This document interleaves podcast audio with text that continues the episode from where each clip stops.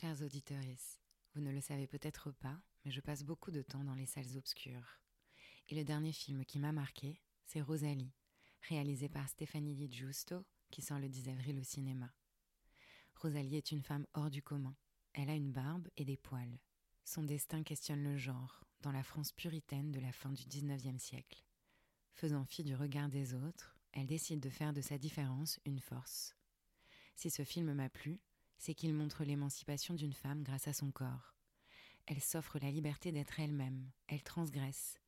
Et vous savez à quel point nous avons besoin de ces récits pour peupler nos imaginaires. Ce film, c'est aussi l'histoire d'un amour entre Rosalie, interprétée par l'exceptionnelle Nadia Tereskevich, et Abel, incarné par le génial Benoît Magimel. Un amour tortueux qui s'écrit à deux, qui montre la naissance du désir et comment il se construit. Vous pouvez retrouver le film dès le 10 avril dans toutes les salles obscures pour découvrir le destin hors du commun de Rosalie. Et d'ici là, je vous ai préparé une interview exclusive de la réalisatrice que j'ai eu le plaisir de rencontrer. Alors courez vite voir le film Rosalie à partir du 10 avril, exclusivement au cinéma. Ce premier cycle sur les seins a été rendu possible grâce au soutien du groupe Chantel.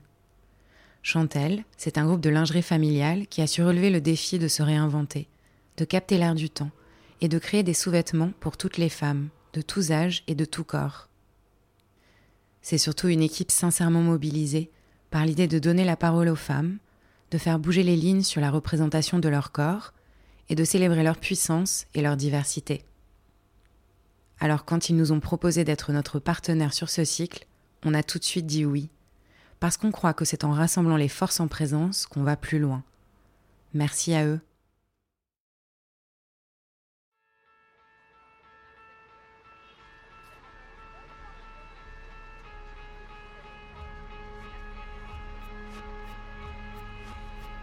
Notre corps, on pensait le connaître, mais on réalise au fil du temps qu'il est notre plus cher inconnu.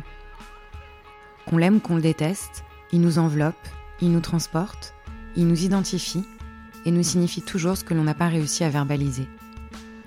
Parfois avec surprise, bonne ou mauvaise, et parfois avec sévérité. Dans ce podcast, on a voulu vous tendre le micro, écouter vos histoires, vous entendre articuler vos récits, dire je. Parce que c'est vraiment puissant de parler de son corps, libérateur, et ça l'est tout autant d'entendre les autres le faire. C'est un acte politique. On le fait pour soi, mais aussi pour celles qui nous précèdent, qui nous entourent et qui nous suivent. Comme le dit Geneviève Fraisse, philosophe, historienne et chercheuse au CNRS, maintenant, c'est la question du corps des femmes qui est au cœur de l'émancipation. Alors bienvenue dans le podcast Ceci est ton corps. On commence avec un cycle autour des seins, symbole de féminité, de sexualité, de maternité, ils font l'objet de fantasmes et d'injonctions. Ils doivent être ronds, fermes, hauts, visibles, mais surtout pas trop. Ils sont le lieu de complexe, de tendresse, le siège de la conception et du cœur. Alors on a voulu savoir quelle relation vous entretenez avec eux. C'est Pauline qui a 30 ans qui ouvre la danse. On l'écoute.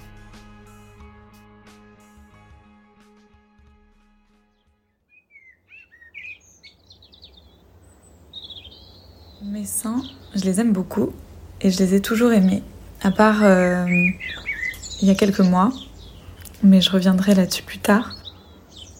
J'en ai eu assez tard, je pense, vers euh, l'âge de 14 ans, on va dire. J'ai des petits seins. J'ai eu des plus gros seins avec la pilule. J'ai eu des plus gros seins avec la grossesse. Ils sont ronds, ils sont beaux. Et euh, j'ai l'habitude, depuis du coup ces fameux 14 ans, de beaucoup les toucher. Et ce que je trouve que c'est chaud et que c'est doux et c'est très agréable.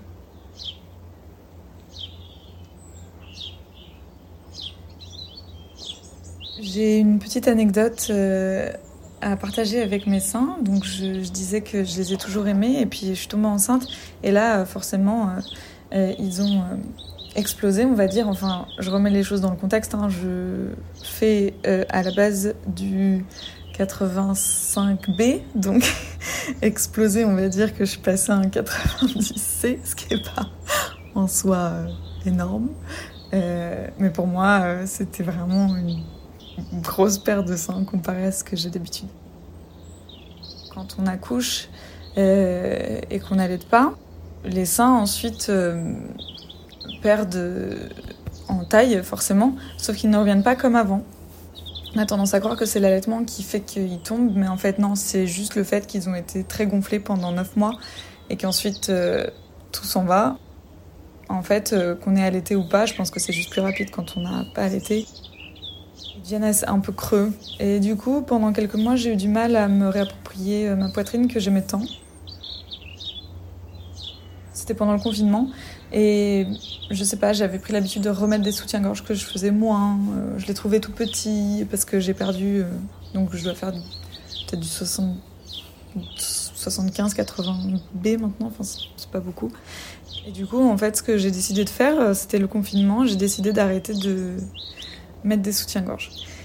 Et en fait, petit à petit, je sais pas si c'est parce que j'avais l'habitude de les voir plus souvent parce qu'ils n'étaient pas camouflés dans un soutien-gorge, ou du coup de me tenir plus droite, je sais pas. Euh, mais en tout cas, j'ai eu l'impression que je me réappropriais euh, mes seins et je les trouvais, euh, même si plus petits, encore plus beaux qu'avant, parce qu'ils avaient vécu plein de choses.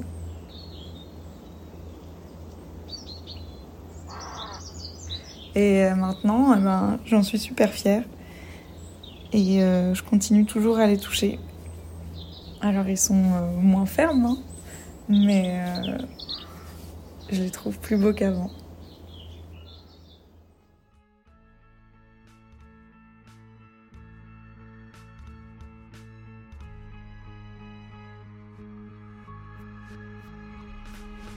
Merci à Pauline pour son témoignage. Si ça vous a touché, ému et fait sourire comme c'était le cas pour nous, n'hésitez pas à partager ce podcast. Faites-le résonner.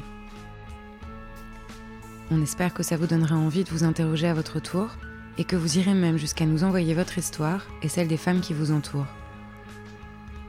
Pour cela, vous pouvez m'écrire à aurélie En attendant, on vous conseille l'essai de Camille Froide-Vométrie, Saint en quête d'une libération. À très vite!